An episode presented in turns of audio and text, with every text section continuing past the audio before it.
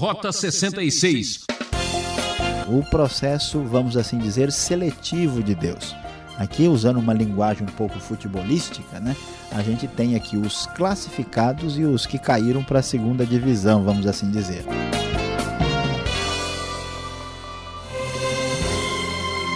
Meu nome é Beltrão, muito prazer em ter você a bordo deste programa que percorre a trilha Rota 66.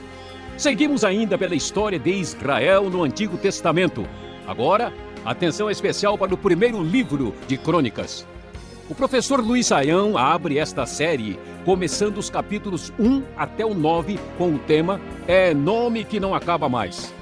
Se você for como eu, sabe como é difícil ler este tipo de livro. Até parece que estamos lendo uma lista telefônica, não é mesmo?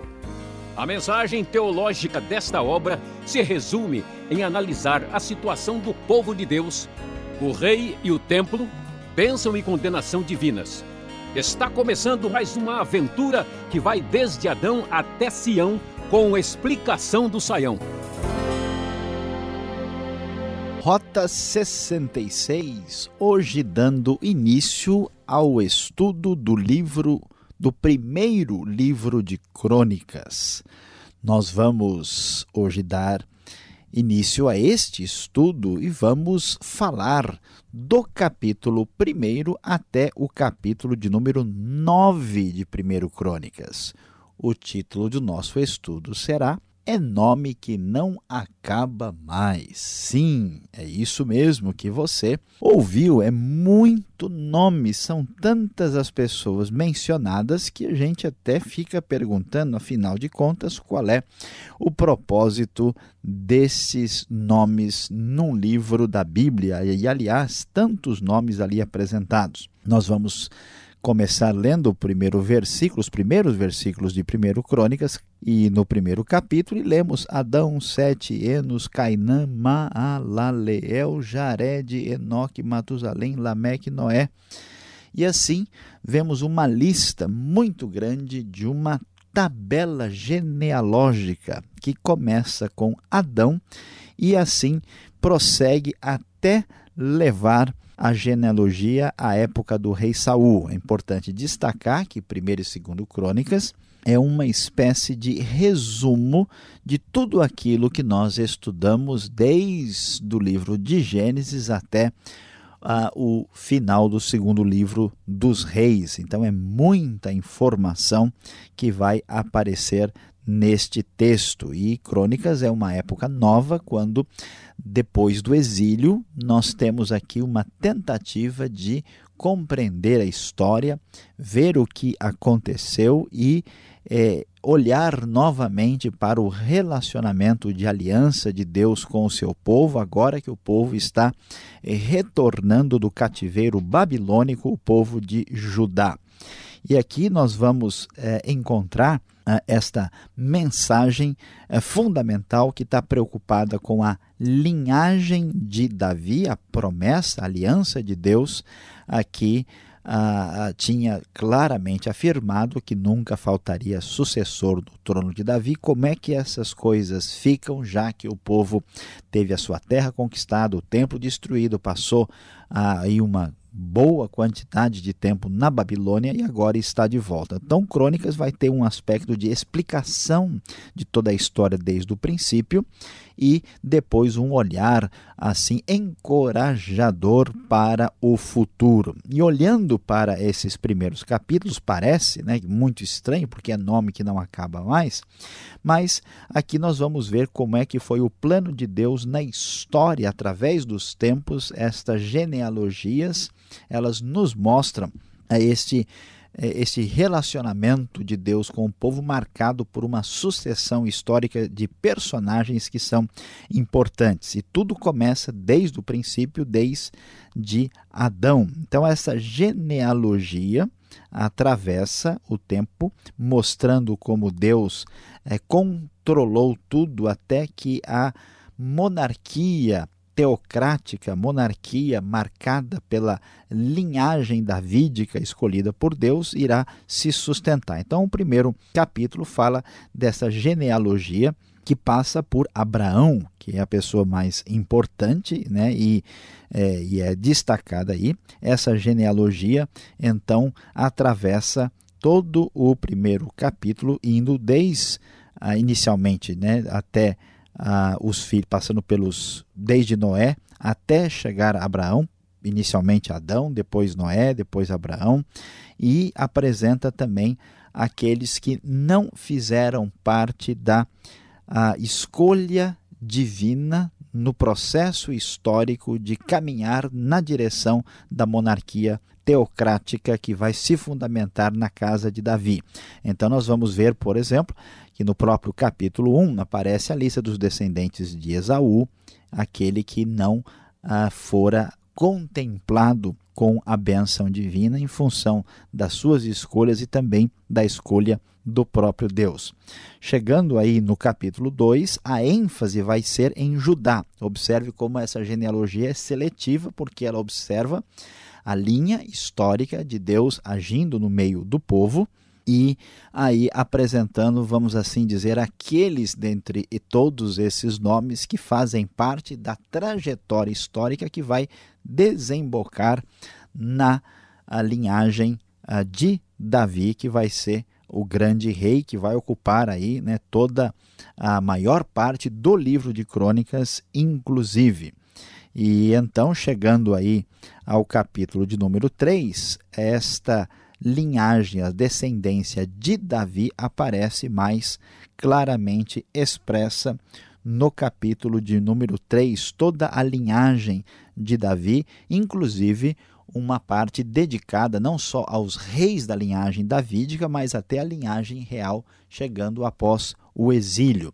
Depois aparecem os outros descendentes de Judá e a lista dos descendentes das outras tribos de Israel, que vão começar no capítulo 4 e prosseguir aí, passando por diversos outros capítulos do, da primeira parte do primeiro livro de Crônicas. Então temos Simeão, no final do 4, Ruben, e Gade e Manassés aí na, no capítulo 5, depois a genealogia de Levi, bastante detalhada, um capítulo muito longo, que é o capítulo de número 6.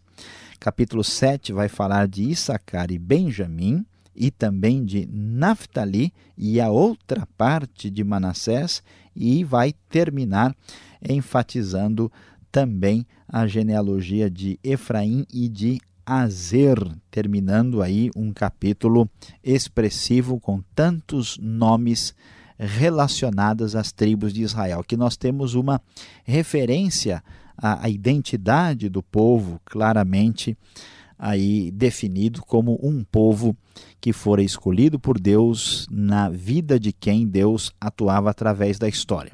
No capítulo 8, nós vamos ver o cenário se deslocar de maneira mais particularmente importante para a tribo de Benjamim e chama a nossa atenção que a tribo de Benjamim tem aí uma lista bem grande, enquanto algumas tribos são mencionadas de maneira um tanto breve, Benjamim vamos ter aí cerca de são 40 versículos dedicados aos benjamitas. Por quê?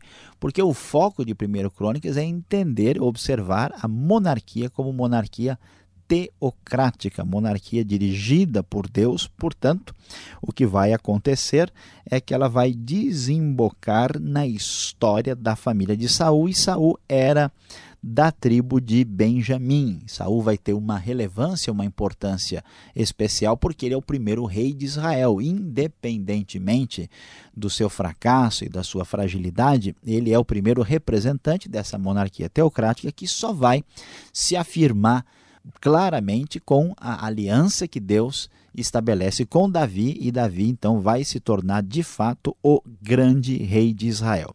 Por isso, ah, Benjamim recebe um tratamento, vamos dizer assim, especial no capítulo 8. E no capítulo 9 nós vamos ter um cenário já da época, quando o povo está voltando do cativeiro, época posterior ao exílio. Nós podemos observar aí conforme o texto da nova versão internacional, do capítulo 9, nós lemos todos os israelitas foram alistados nas genealogias dos registros históricos dos reis de Israel. Por sua infidelidade, o povo de Judá foi levado prisioneiro para a Babilônia. Os primeiros a voltarem às suas propriedades e às suas cidades foram algumas pessoas do povo e alguns sacerdotes, levitas e servidores do templo. E aí começa então uma lista de todas as principais pessoas aqui envolvidas, os líderes são mencionados e dá o um número de cada tribo de quem voltou, e nós temos aqui a comunidade agora que está presente, que foi devidamente recenseada na ocasião do retorno da Babilônia, e o capítulo vai terminar com uma referência à genealogia de Saul propriamente dita aí da tribo de Benjamim. E aqui vamos observar que a preocupação do cronista, que aliás é um autor que nós não temos certeza absoluta de quem é que está escrevendo esse livro, que é o, o do século V a.C., muitos estudiosos têm sugerido que talvez Esdras seja o verdadeiro candidato a esta obra ah, tão relevante da história sagrada de Israel, ah, ele chama a atenção para o transcurso histórico do povo e a relação do Deus da aliança com esse povo. Agora que o povo está voltando, a grande pergunta é o que, que a gente faz com o passado? Aliás, que passado? Então há uma síntese, uma espécie de reunião de tudo o que aconteceu desde o começo da criação do mundo de Adão passando pelo período patriarcal até o período de formação da própria monarquia, com toda a diversidade do povo, até Deus ter dado aí a início, ter permitido o início da monarquia que se torna uma monarquia teocrática até a compreensão da realidade de agora. Ou seja, a ideia fundamental, a essência do que o texto quer nos dizer é que o Deus da história continua vivo e ativo apesar da falha do povo. E aquilo que Deus prometeu e a sua aliança ainda permanecem, mesmo que o povo tenha sofrido aquilo que sofreu. Vamos descobrir que, no meio de tantos nomes, quantos nomes nós temos aqui, é nome que não acaba mais. Mas no meio de tantos nomes, inclusive diferentes e estranhos, se destaca a grande verdade que Deus é e continua sendo o Senhor da história.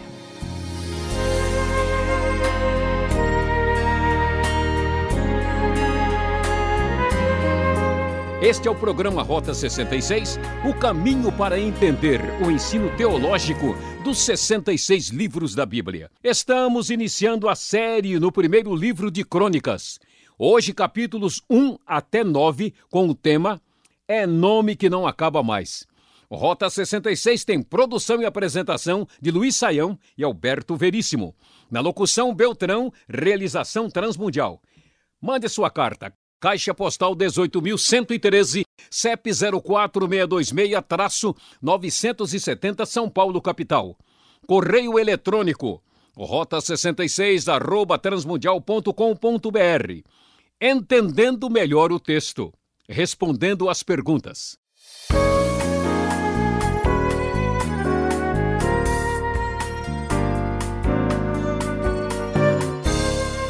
Primeira Crônicas, de 1 até 9. E eu, sinceramente, vou abrir aqui o meu coração. Eu não perdi muito tempo em ler todos esses capítulos.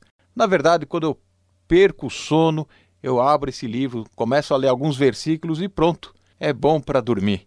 Qual a razão de escrever uma genealogia? Que utilidade tem isso? Será que é só para deixar a gente meio atrapalhado assim com tanto nome? É, pastor Alberto, se a gente olhar assim, né, na primeira vista para todos esses nomes, a gente certamente fica um pouco desanimado. O que, que eu vou fazer com isso? Só se a pessoa tiver, o casal esperando um nenê e tiver dúvida sobre alternativas de nomes, é nome que não acaba mais, sem dúvida tem bastante. Mas indo além da nossa limitação inicial, é importante é, perceber que a genealogia tem um grande valor histórico e aqui a gente tem que entender o que está acontecendo. O povo está tentando reconstruir a sua história. A mesma coisa que acontece com a gente. Inicialmente a gente não se preocupa com isso. Depois de um tempo, você olha, escuta, quem que era o meu pai, quem que era o meu avô, fazer a minha árvore genealógica, de onde que eu vim, né? Por que, que o meu nariz é desse tamanho, por que, que o meu cabelo é assim, por que, que eu né, tenho esse problema. Então a genealogia é a nossa história e cada nome que tem aí escrito, ele tem um valor, tem uma referência histórica, tem uma relação de identidade com quem lê. Então a genealogia ela é importante, ela mostra o valor da história e aqui mais do que isso, ela mostra a ação poderosa de Deus através da história, porque a gente imagina, né, que o mundo está restrito ao nosso universo imediato, né? A gente não pensa que na há 30 anos atrás, há 50 anos, há 80 anos, há 120 anos viveram outras pessoas que creram no mesmo Deus, e que elas sabiam quem era o Deus verdadeiro e seguiram. E então, olhando este processo, a gente vê que Deus né, mostra a sua verdade porque ele atravessa todas as gerações, desde Adão até chegar aos dias contemporâneos. Tudo bem que querer lembrar do passado, de quem foram os avós, faz sentido. Agora, escrever um livro como Crônicas não é repetir a história novamente, relembrar tudo aquilo. Qual a razão de escrever um livro contando aquilo que já se sabe? Pastor Alberto, de fato, quando alguém ler o livro de Crônicas, vai descobrir que muito do que está lá já aparece nos livros de Samuel e também nos livros de, dos reis. Então surge realmente a dúvida: escuta, mas está contando de novo a história? Mas veja, é diferente, porque a mesma história pode ser contada de maneira diferente por causa de necessidades diferentes. As, os, as, os escritos que aparecem aí em Samuel, em Reis, eles falam né, daquilo que aconteceu na época em que o povo estava se afastando e desobedecendo a Deus. Agora, Crônicas vai reler essa história a partir de uma perspectiva de necessidade de reconstrução do futuro. Eles precisam visitar o passado para olhar para o futuro. Então, apesar das histórias serem semelhantes, elas têm enfoques e aspectos distintos que vão mostrar a nova necessidade. Então, às vezes, você mesmo lê um texto da Bíblia e ele produz um impacto diferente na sua vida que ele produziu anteriormente. Então, este recontar de histórias, na verdade, é um sinal de sabedoria. Olha, é nome mesmo que não acaba mais, uma lista com nomes assim tão grande e ela não se restringe só ao povo de Judá. Qual a razão disso? É, olhando né, para o livro, a gente deveria imaginar isso. Como Crônicas é, foi escrito pelos exilados de Judá, que a gente tem que lembrar um pouquinho da história, né? Vamos lembrar que Samaria, capital de Israel, foi derrotada e conquistada pelos assírios por Senaqueribe no ano 722 a.C. e as dez tribos foram ali levadas ao cativeiro e foram ali atingidas pelo domínio assírio. E Judá e Benjamim, né, o reino de Judá, foi só no ano 586 conquistado pela Babilônia por Nabucodonosor. E quando a gente vê essa lista escrita em Judá depois do retorno do cativeiro, a gente vê essa referência completa. Por que isso? Bom, primeiro, porque o povo precisa visitar a sua história, olhar para trás, eles devem saber que eles fizeram parte de um universo muito maior do que o povo de Judá deve entender o que aconteceu no cenário né, da formação do povo, da sua, das suas tribos. E, além disso, essa genealogia também mostra para eles o processo, vamos assim dizer, seletivo de Deus. Aqui, usando uma linguagem um pouco futebolística, né, a gente tem aqui os classificados e os que caíram para a segunda divisão, vamos assim dizer. Né? E aí, na lista de crônicas, aparece, ó, Deus né, ficou agindo na linhagem de Jacó. Esaú, vamos dizer, foi desclassificado. Então, todo esse processo dentro daqueles que entraram na linhagem que vai chegar na monarquia teocrática de Deus, até aqueles que ficaram de fora dessa linhagem, não passaram para próxima fase. Então, o livro de crônicas não é assim tão antigo, né? Dá para a gente ter uma noção de época, saber mais ou menos quem foi o autor. Será que temos assim material suficiente para isso? Sim, sim, pastor Alberto, olha aqui uma boa notícia para os nossos ouvintes do Rota 66. Não é nada difícil a gente observar a questão da datação aí. É claro que não é tão preciso assim, mas o que, que a gente vai observar? Ah, a última coisa registrada no finalzinho do segundo Crônicas é o decreto de Ciro, rei da Pérsia, que permite que os judeus voltem para Judá. Né? Lembra que a Pérsia conquista a Babilônia, o novo império mundial, e isso aconteceu no ano 538 a.C. E tudo indica que Crônicas foi escrito um pouquinho, um pouco depois disso. Né? Aí, quando a gente continua lendo, nós vamos ver, por exemplo, em 1 Crônicas 3,24, nessa lista grande, aparece um homem chamado Anani. E ele é a oitava geração depois do rei Jeoaquim. Esse rei Joaquim tinha sido deportado para a Babilônia no ano 597 a.C. Se a gente calcular a geração, né, mais ou menos aí a partir dessa data, por volta do ano 600, uma geração de 25 anos, nós temos aí uma data em torno do ano 400 a.C. A maioria dos estudiosos acredita que Crônicas, aliás, importante os dois livros juntos, né, porque os dois eram uma obra só. Eles foram escritos entre 425 e 400 a.C. A sugestão, como nós antecipamos, é que Esdras seria o autor dos livros ou né, de crônicas. E há uma antiga tradição no Talmud judaico que afirma isso. Tem textos de Esdras, uh, capítulo 1, que aparece no final do segundo Crônicas, e isso reforça essa possibilidade. No entanto, muitos estudiosos acham que não é este o caso e chamam o autor de Crônicas simplesmente de o cronista recebe esse nome. Então nós não temos uma decisão definitiva sobre isso, mas a datação é bastante tranquila e segura, percebendo aí a formação do livro no período pós-exílico, quinto século antes de Cristo. É, você que está nos acompanhando já deu para perceber. A aventura agora em Crônicas vai ser demais, com muita gente. Fique ligado, vem agora a aplicação desse estudo para você.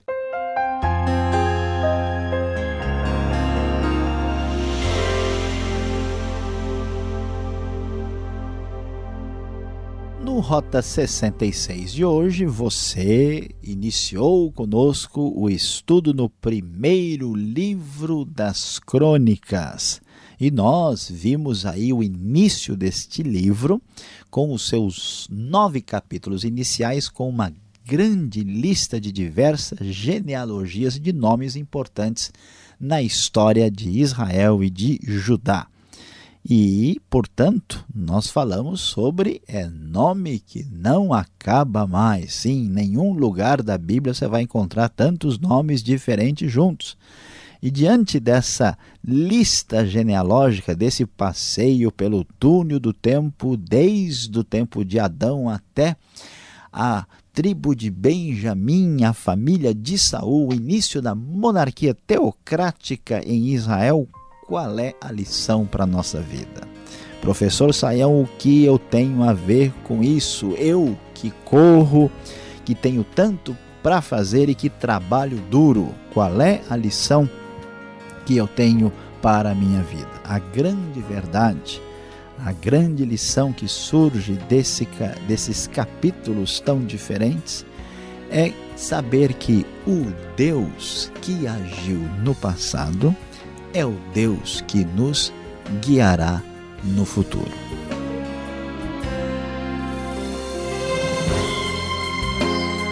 O programa Rota 66 de hoje vai terminando. Que pena! Espero por você nesta sintonia e horário para mais um estudo no primeiro livro de crônicas. Então, até lá, ouvinte, acesse o site transmundial.com.br. A paz do Senhor!